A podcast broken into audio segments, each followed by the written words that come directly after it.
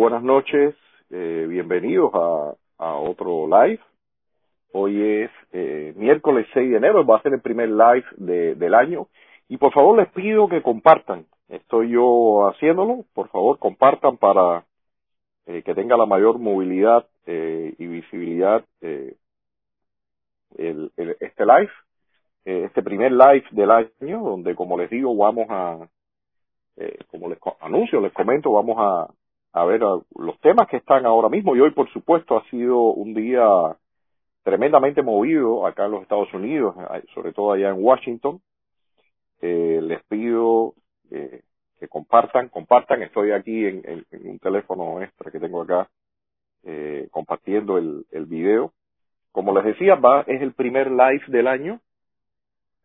Un año que evidentemente va. Buenas noches, Junia. ¿Qué tal? ¿Cómo están ustedes por allá? ¿Cómo anda toda la familia? ¿Cómo anda Frank? Armando, ¿qué tal? Un saludo para ti, un abrazo, que estés muy bien por allá por, tu, por tus entornos.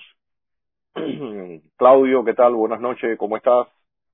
Eh, excelente el, live de ayer, toda la, información que diste, realmente impactante, ¿no?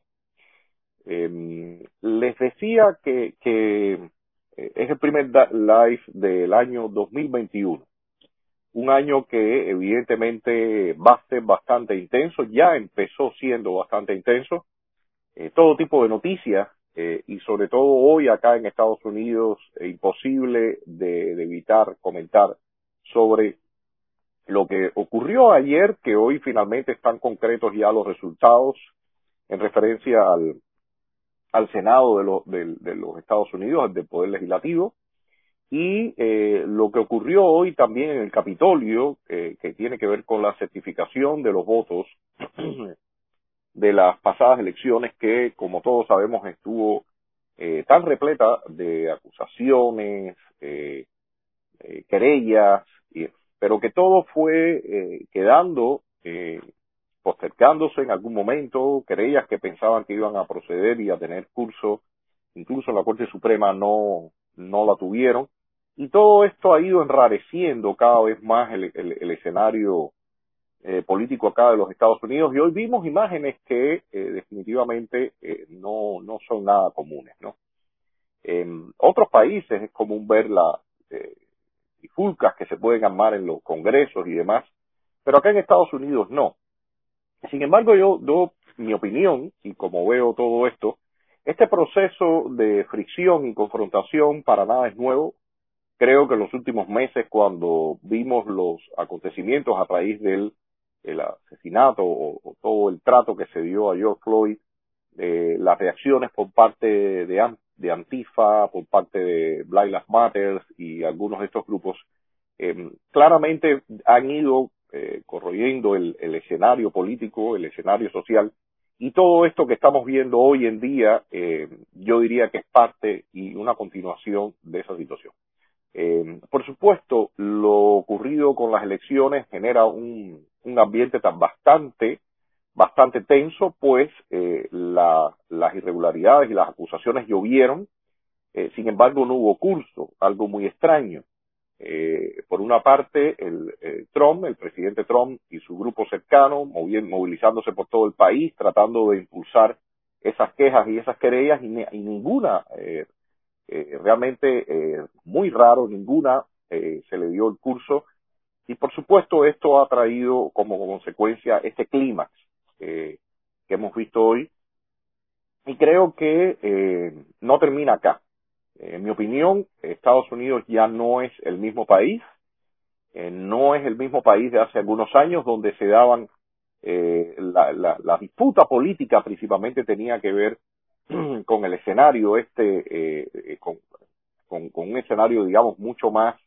eh, racional. Ahora estamos viendo otro tipo de dinámicas que eh, claramente van a ir y han ido deteriorando el, el, escenario en ese sentido. Vamos a ver qué pasa en los próximos días. De todas formas, eh, bueno, ya eh, se, se, puede decir que es, es casi inminente que el, el, día 20 de enero esté Biden en la Casa Blanca. Ya parece que, que ya eso es inminente. Y lo otro es que la Cámara Alta y la Cámara Baja, en el Poder Legislativo,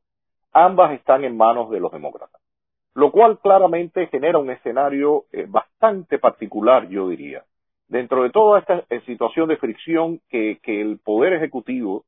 y el Poder Legislativo ambos estén en manos de el, Partido Demócrata, eh, bueno, augura que muchas de las políticas que ellos han estado impulsando en estos últimos tiempos las van a poder aprobar. Y por supuesto esto nos toca directamente a Cuba. Todos sabemos que eh, durante años, a partir del año 98, el, eh, eh, se decretó la ley Helms-Burton. La ley Helms-Burton eh, de alguna forma codificaba lo que era lo que es el embargo. Eh, sin, sin, sin embargo, y valga la redundancia, eh, cuando apareció la administración Obama, el famoso de hielo, eh, se fue vaciando de contenido el embargo y, se aprobaron muchísimas, eh, eh, muchísimos decretos leyes eh, por parte del, del, presidente Obama, o sea, decretos ejecutivos que fueron permitiendo actividades incluso que, según esto, estarían prohibidas por parte de la ley de Burton. Sin embargo, ahora, con este nuevo escenario, donde los demócratas tienen control de ambas, ambas cámaras y, por supuesto, Biden en la Casa Blanca, me parece que la derogación de esa ley podemos verla eh, en algún momento. No sé si pronto o no, porque evidentemente la situación que está enfrentando Estados Unidos, la situación que hay a nivel global, eh, la crisis que hay a partir de todo del coronavirus y demás, eh, todo eso claramente no va, eh, Cuba no significa eh, un punto fundamental ni, ni prioritario para nada en la agenda de la política exterior de los Estados Unidos y de la, administración Biden, pero eh, evidentemente eh, el régimen cubano ahora está en otra situación y mi visión es que ellos van a intentar acercarse lo antes posible para eh, lograr eh, eh, regresar al menos en alguno de los puntos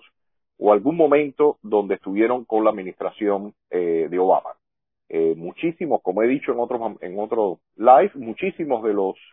de las personas que van a estar en el en la en el staff o en el gabinete de, de Biden estuvieron ya en en el de Obama. Algunos de ellos participaron en el proceso de deshielo en todo este,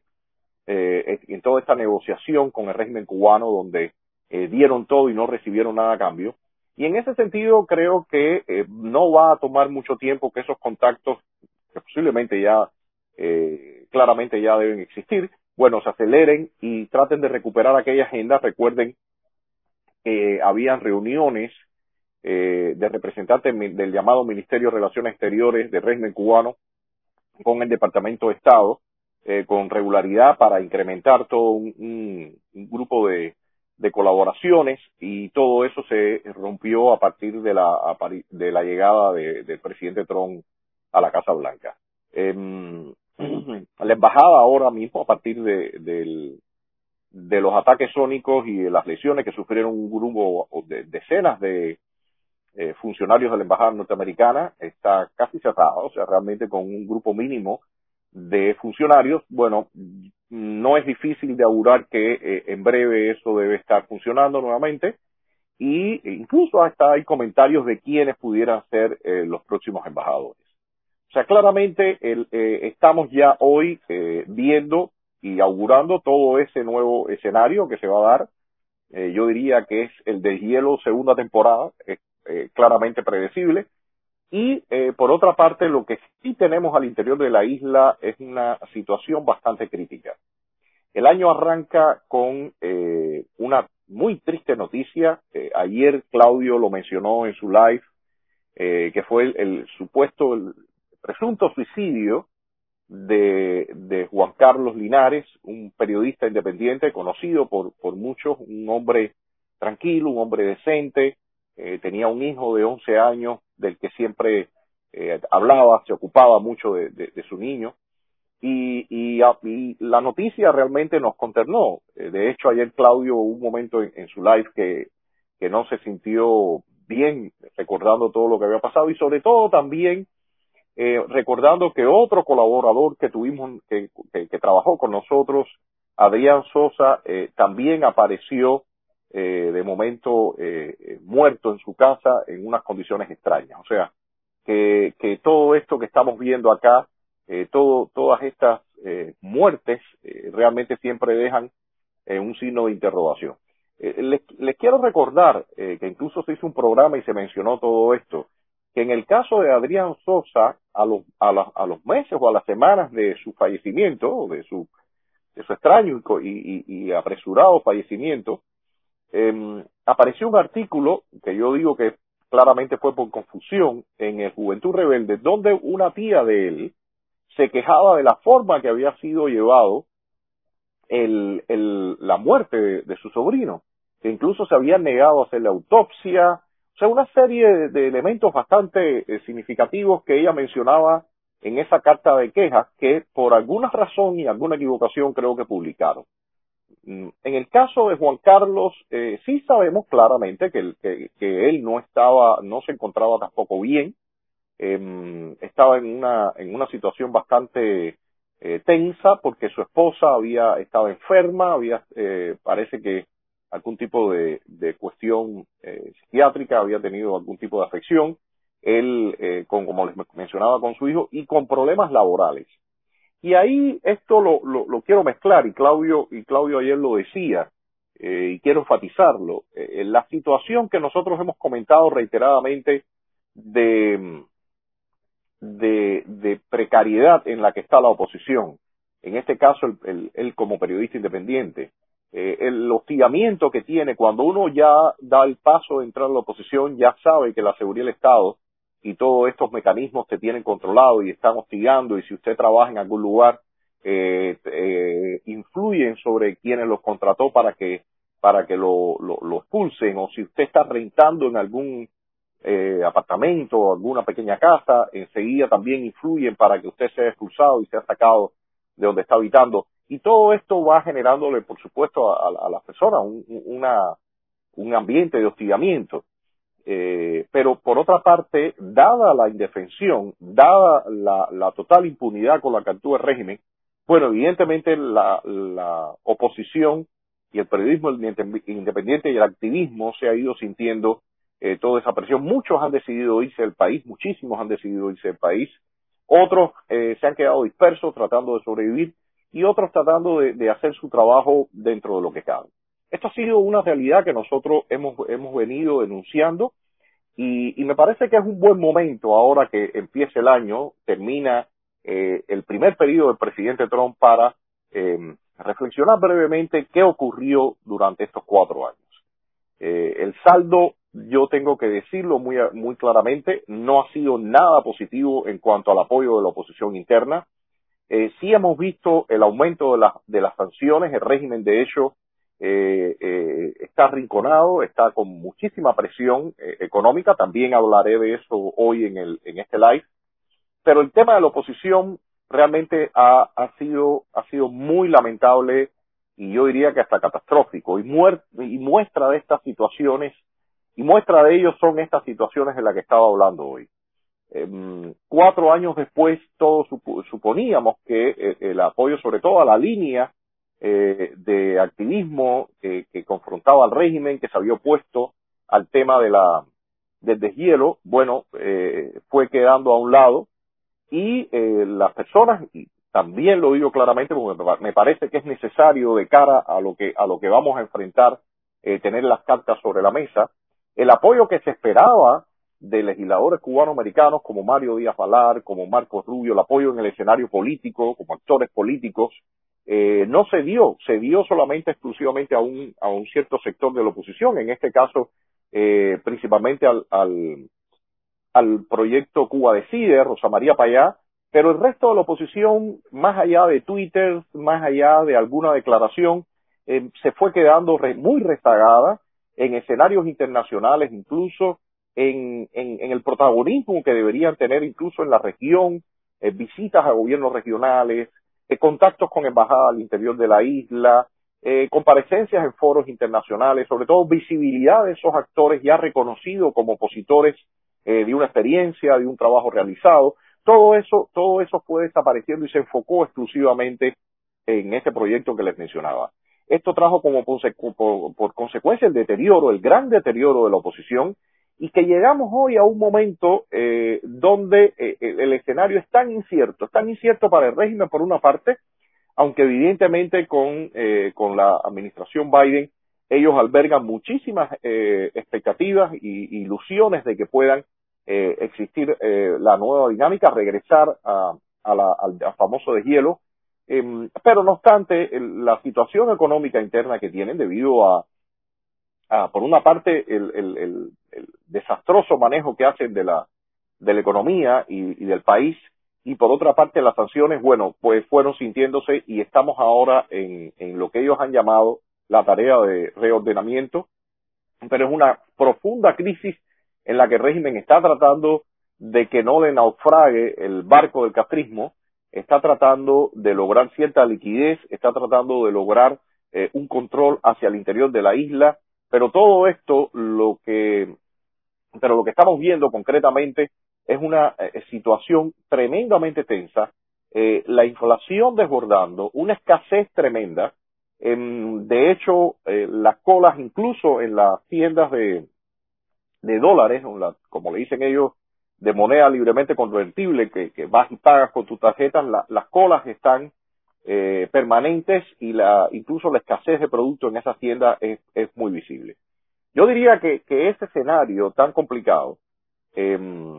para, el interior de la isla, eh, eh, para el régimen, pero, pero también ese escenario tan complicado para la oposición, bueno, pues pone un, un, gran signo de interrogación de lo que va, sobre lo que va a ocurrir en los próximos meses.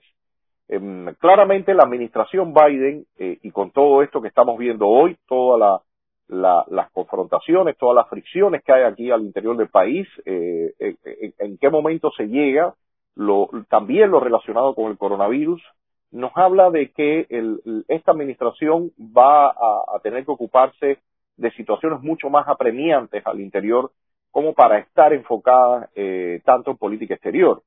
Pero no obstante, eh, como he dicho, yo creo que ahora eh, va a ser el régimen quien va a tratar por todos los medios de eh, lograr un acercamiento y empezar a destrabar esa situación. Recordemos que hace unos días el, el gobierno o el régimen eh, de Vladimir Putin le decía a, al castrismo que si bien estaban interesados en inversiones en toda la, renovación de la industria ferroviaria, pero que esperarían a que la economía eh, eh, cubana se reactivara. Y claramente, eso dicho en otras palabras, porque no hay otra forma que la economía eh, eh, al interior de la isla se reactive, que no sea que el régimen trate de, de, lograr más, más dinamismo con los Estados Unidos. Bueno, pues en otras palabras decirle, muévanse ahora que está ha llegado Biden a la Casa Blanca y eh, eh, cotejen toda esta situación y traten de buscar más inversión y más entradas de recursos para entonces nosotros entrar a, al negocio. Yo creo que eso es lo que lo que eh, señaló y me parece que es por ahí por donde el régimen se va a mover. Quiero señalar también que aunque no eh, es Cuba, pero sí tiene mucha relación y ya nos va diciendo también por dónde eh, se moverán las cosas, que hoy apareció una noticia de que Joseph Borrell, el que está eh, en este momento, ocupa el, lugar de Federica Mogherini, eh, acaba de hacer pública una declaración donde eh, ya no se reconoce a Juan Guaidó como el presidente interino de Venezuela. Esta noticia aparece en distintos medios, dentro de ellos el país, y claramente muestra que la época de Trump está cerrando, apenas eh, faltan uno, unas semanas para, eh, par de semanas para el, el 20 de, de enero, y, y, ya la Unión Europea eh, declara que no está reconociendo a Juan Guaidó como el presidente interino. Eso, eso genera una dinámica eh, nueva. Eh, claramente la Unión Europea, Joseph Borrell, sabemos que es eh, un hombre de izquierda, completamente de izquierda, eh, cercano al régimen, ha visitado Cuba y se ha sentido, como se diría, como pez en el agua. Y en el caso de Venezuela ha tenido una posición bastante favorable, favorable al chavismo. En ese sentido, eh, ya sabemos por dónde va a venir la Unión Europea, eh, ya conocemos por dónde se ha movido la, la administración, o por dónde debe moverse la administración Biden en relación a lo mismo que pasó con, con Obama. Entonces, eh, en ese sentido, hablando de la eh, situación tan débil de la oposición cubana, hablando de, de, de la posible eh, tendencia o dirección de la administración de Biden, de la Unión Europea, ¿qué queda? ¿Qué queda? Porque para muchos la pregunta es, bueno, ¿qué solución hay? ¿Qué podemos hacer en este, en este escenario donde aparentemente el régimen va o debe tener mucho más cobertura y mucho más respaldo? Bueno, yo diría que lo, lo positivo que tenemos al interior del país es una sociedad ya bastante cansada. Eh, en los últimos tiempos hemos visto eh, muchísimas manifestaciones de, de, ese descontento, la gente hablando mucho más, más abiertamente en espacios públicos. A mí me parece tremendamente interesante lo que está pasando con el sector religioso. Claramente el régimen eh, tomando nota de todo ello y tratando de controlarlo. En los últimos tiempos hemos visto muchas declaraciones de varios sacerdotes católicos. También en, eh, recientemente hemos visto también eh, declaraciones, incluso el, claro hostigamiento por parte del régimen a las religiones protestantes. Y en ese sentido creo que también todas las noticias que vienen saliendo del interior de la isla, yo creo, yo creo que todo eso eh, evidencia que eh, si bien el régimen eh, tiene eh, posiblemente ahora con esta, o posiblemente no tiene con esta nueva administración, tendría con esta nueva administración un mucho mayor campo, mucho más espacio, eh, pero por otra parte, eh, ellos saben que tienen que eh, moverse con una gran cautela por el nivel de descontento que hay en la sociedad cubana. Yo creo que, que ahí eh, está el punto donde debemos enfocarnos en los actores reales y permítanme en, eso ser bastante directo también. Eh, respeto quienes digan que, que, por ejemplo, todo esto que ocurrió con San Isidro era supuestamente ya una señal del fin y demás. Yo discrepo completamente. Yo creo que el, el grupo de San Isidro es un pequeño grupo como que, que logró cierto impacto, sobre todo mediático, por el tema de la, de la prensa eh, de izquierda liberal, que, que aupó completamente lo que estaba pasando. Eh, sin embargo, mis esperanzas como opositor, en mi trabajo y como observador de la realidad cubana, está, está mucho más en, en, todos lo, los sectores eh, de la sociedad cubana que están sintiendo tantísima presión en este momento. Eh, los cuentapropistas, ni hablar, están eh, realmente, las políticas que han lanzado los están ahogando. Me voy a referir ahora un poco más explícito eh, sobre eso. Creo que un grupo, muchos grupos de jóvenes que están también moviéndose en el sector religioso, que, que tienen la, la clásica visión conservadora también de la, de la sociedad. Eh, bueno, creo que ellos también eh, están eh, mostrándose, mostrando toda su inconformidad con respecto al régimen y, y sobre todo la, la falta de voluntad política que está mostrando el castrismo de, de tratar de dar algunos movimientos que pudieran destrabar la situación al interior. Yo creo que es todo lo contrario. Déjenme, déjenme eh, respecto a eso, eh, hablar algo eh, con relación al cuestapropismo y al, y al famoso proceso de reordenamiento. Yo diría que el principal punto acá está en la gran distorsión que ha introducido el régimen con ese completamente eh, falso o falaz cambio de 24 pesos cubanos por un dólar. Esa distorsión no solamente afecta al interior de la isla, al mercado negro, sino que ahora mismo tiene un golpe, da un golpe tremendo a todo el tema de las remesas. Imagínense que los precios han aumentado en cinco veces. Todos los productos, eh, generalmente, y más veces, incluso el pan, por ejemplo, ha aumentado en 20 veces su precio eh, inicial que tenía. Eh, al, al ellos aumentar y disparar ese precio, o sea, eh, pero mantener el tipo de cambio, bueno, las remesas que le envían sus familiares desde el exterior eh, realmente el, el, poder adquisitivo con esa remesa se ve fuertemente golpeado. Por otra parte, los cuentapropistas tienen que adquirir sus productos, sus bienes y demás en las, en las tiendas estas de moneda libremente convertible en dólares para entonces vender en pesos cubanos, eh, con, con, un incremento de, de los precios y, y realmente eh, sin capacidad de recuperar el dólar, que es algo acá fundamental. Eh, yo diría que el, punto básico en todo esto, uno, o uno de los puntos básicos en todo esto, es que el régimen está eh, eh, tratando de monopolizar en forma absoluta el mercado de la, de, de la divisa, de los dólares en Cuba, y, y tratando de aplastar completamente cualquier tipo de eh, dinámica esta que, de las que se dan en el mercado negro, de cambios de, la moneda, principalmente dólar a, pesos cubanos, y, y, en ese sentido está, está ahogando la economía informal y, y está ahogando también al cuentapropismo. Las altísimas tarifas eléctricas, que incluso ya ellos han hablado o la han reducido, pero de todas formas eh, la reducción y estos reajustes funcionarían principalmente para los privados, las personas particulares que no tienen negocio, que consumen en sus casas realmente una, una cantidad raquítica de kilowatts al mes,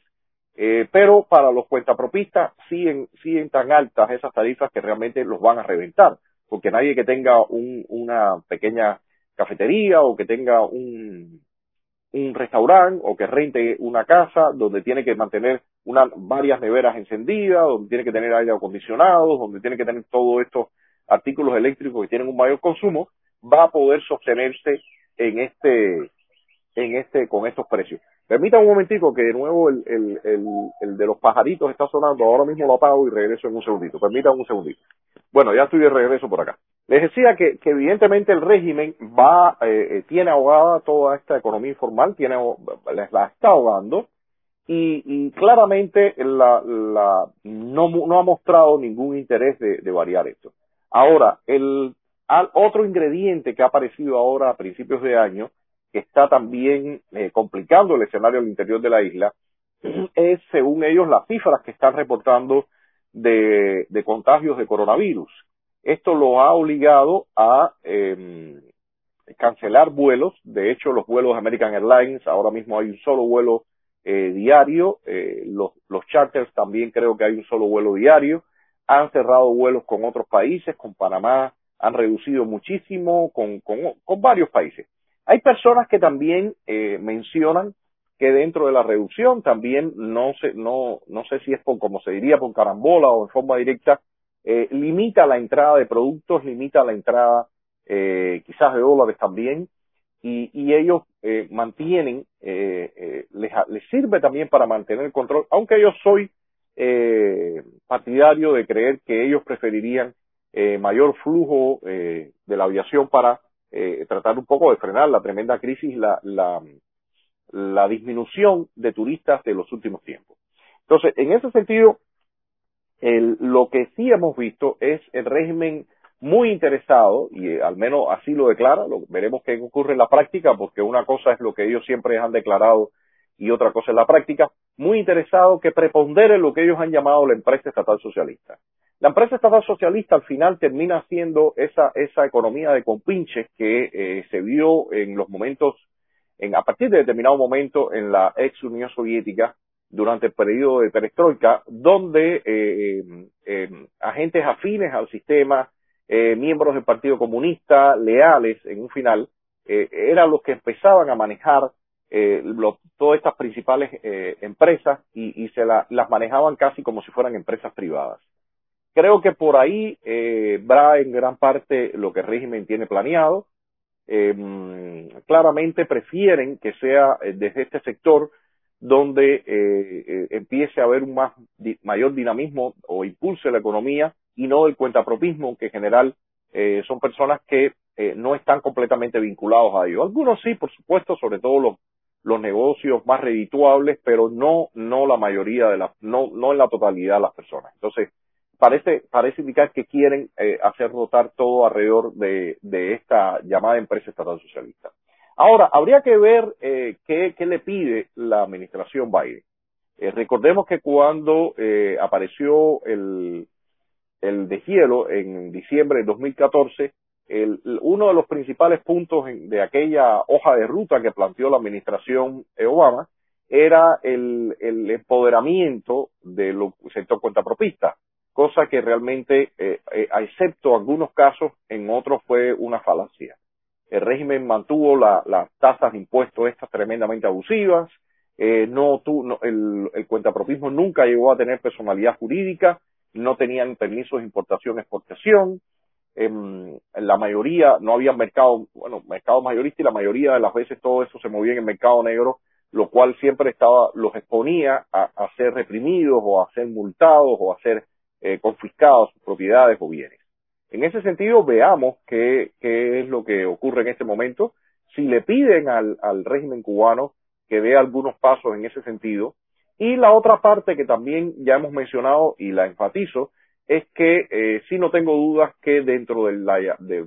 la, sociedad civil cubana, el, los sectores o los grupos que están eh, vinculados a las políticas de identidad o a las ideologías de identidad de grupos, sí van a recibir muchísimo o deben recibir muchísimo más apoyo por parte de esta nueva eh, administración, la administración Biden. En ese sentido, veremos qué es lo que, lo que, lo que ocurre, cómo se desarrolla, pero les decía, el escenario es bastante incierto, no solamente eh, para nosotros como opositores, para eh, la disidencia que realmente llega a, a este punto en, en, en, una situación muy menguada, muy golpeada. Eh, el resultado de estos cuatro años, como decía, de, de, las, de la acción que se tomó desde el exterior o de, o de la inacción en muchos casos, de la falta de apoyo, eh, terminó eh, golpeando tremendamente y secando tremendamente a la oposición. Yo veía hoy una, un artículo, un artículo que salía en, en 14 y medio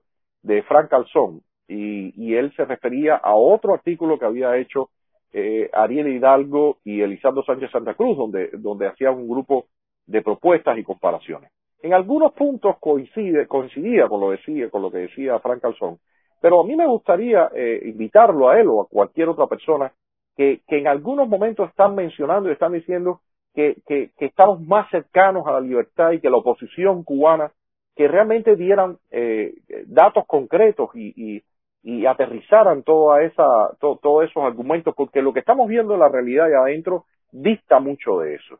Eh, creo que es va a ser va, va siendo hora de que ese debate que se ha tratado por tantas veces de, de frenar de, de, descalificar a quienes lo proponemos de, calumniar y demás va siendo hora de que ese debate eh, entre en, en la escena porque eh, los tiempos que vienen van a ser bastante intensos van a ser bastante eh, difíciles para para todos y, y incluso eh, creo que los cubanos que están acá en la diáspora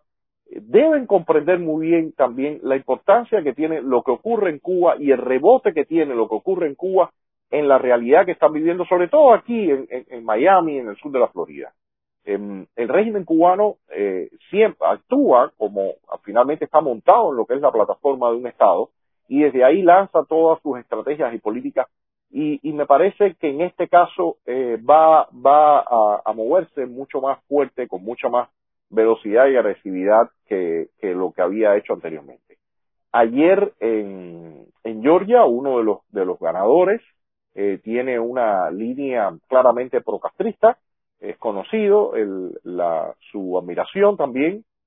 Eh, sabemos también de, la, de, la, de las personas que dirigen o están al mando de este grupo de Black Lives Matter también, que son admiradores de Fidel Castro, de Chávez y demás. Y todas estas personas ahora están en esos grupos y en esos círculos de, de poder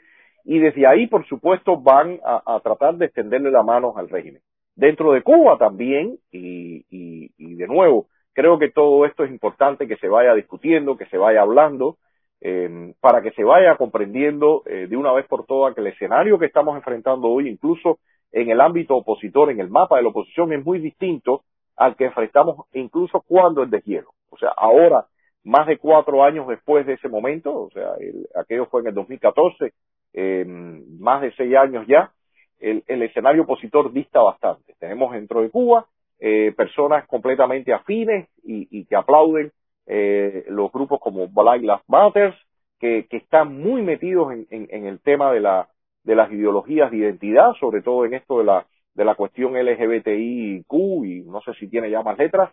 y, y, y al final eh, todo esto ha genera, genera un escenario opositor muy, muy, muy, muy diferente, donde eh, eh, estos grupos de izquierda liberal ya tienen sus agendas eh, puestas al interior de la isla. Yo creo que, como he dicho en otras ocasiones, esto es importante que se comprenda. Es importante que, que la, las personas cuando lean y, y incluso ya veo eh, en múltiples ocasiones eh, textos escritos eh, por parte de activistas o personas que están dentro de la isla, de la llamada o de la, de la sociedad civil, escribiendo estes.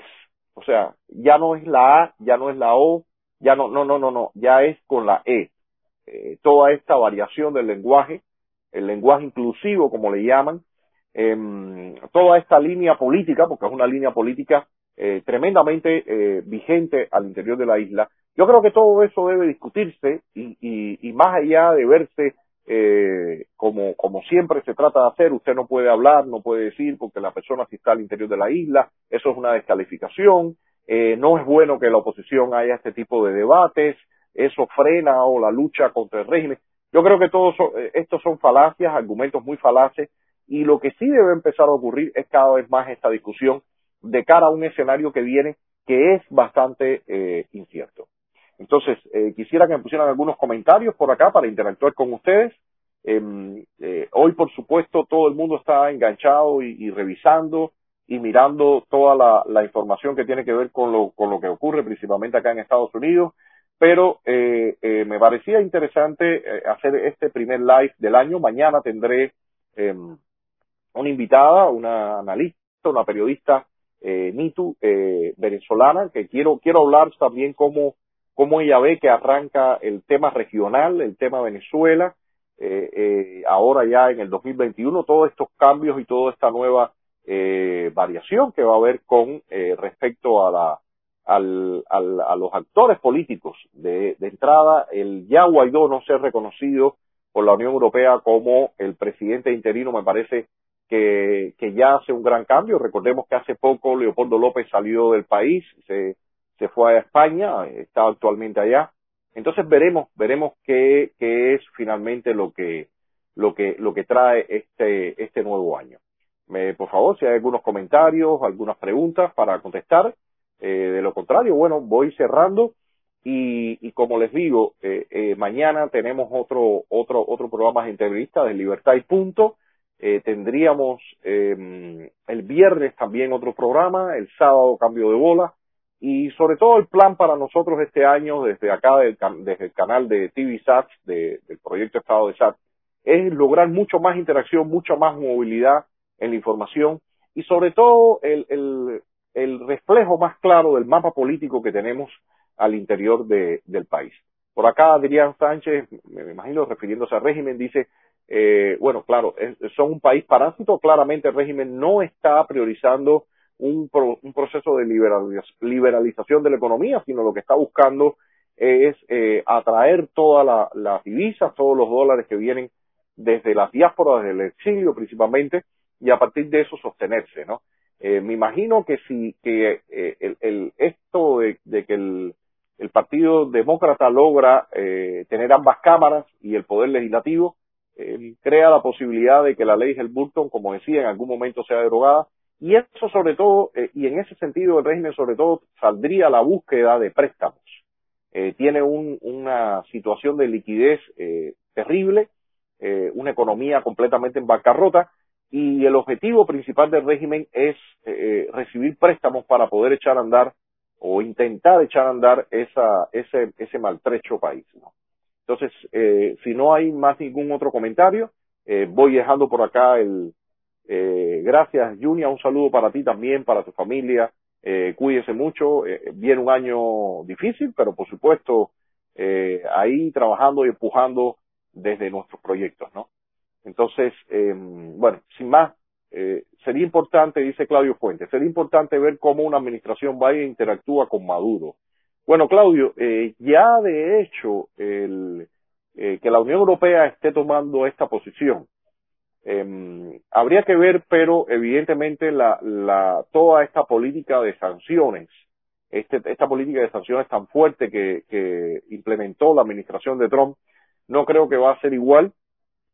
Y por otra parte, recordemos que durante la administración de Obama, eh, la lógica de, de interacción con el, el, chavismo fue la de muchos y muchos y muchos diálogos y reuniones, ¿no?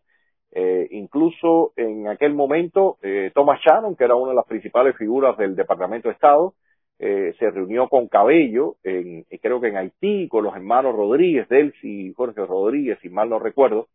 y la idea de estas personas era, eh, de la administración eh, Obama en aquel caso, era mediante conversaciones eh, ir eh, logrando una mejoría. Así que imagínense, eh, yo realmente eh, creo que, que en ese sentido, si se, si se regresa a, esa política, eh, bueno, vamos a ver a un chavismo que poco a poco se va a fortalecer y en una Venezuela que para nada eh, tiene que ver con la Venezuela de, de hace unos años atrás. Ahora la, la intervención de China, Rusia, grupos irregulares, Irán, es muchísimo mayor la penetración que tienen en ese país y, y por supuesto eso eso complejiza tremendamente la, la, la dinámica no solamente de los Estados Unidos con Venezuela sino que de toda la región. Entonces, eh, saludos a Cela Tarancón, un abrazo para, para ti, eh, un saludo a todos ustedes y les digo eh, bienvenidos, eh, felicidades para, para este año. Vamos a ver todo lo que,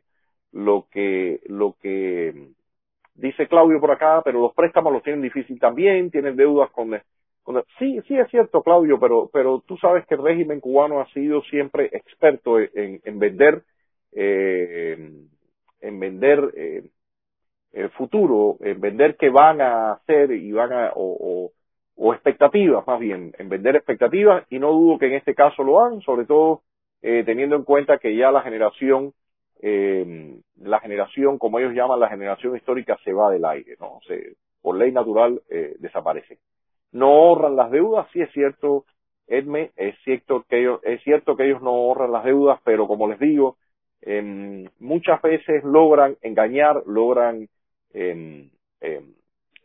manipular a, a, a, organismos internacionales incluso para eh, recibir esos préstamos y después de alguna forma se las, se las han agenciado para no pagar pero seguir eh, recibiendo eh, ayuda. Entonces, bueno, los dejo por acá. Buenas noches. Eh, seguimos al tanto eh, de todas las noticias que están ocurriendo acá en los Estados Unidos, que me parece que es muy importante eh, el desenlace y sobre todo ver eh, en qué, cómo va a terminar, cómo va a terminar toda esta saga que ha tenido que ver con las elecciones en estos, eh, desde el 3 de noviembre para acá, eh, las acusaciones y, y, qué va a pasar incluso con las fuerzas políticas.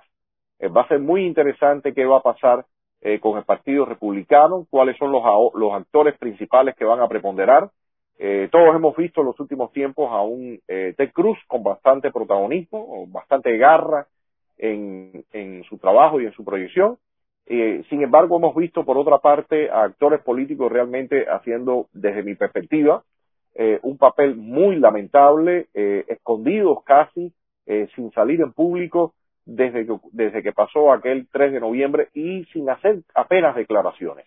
Eh, veremos a ver, eh, veremos qué es lo que trae toda esta dinámica, quiénes son los actores que salen fortalecidos, debilitados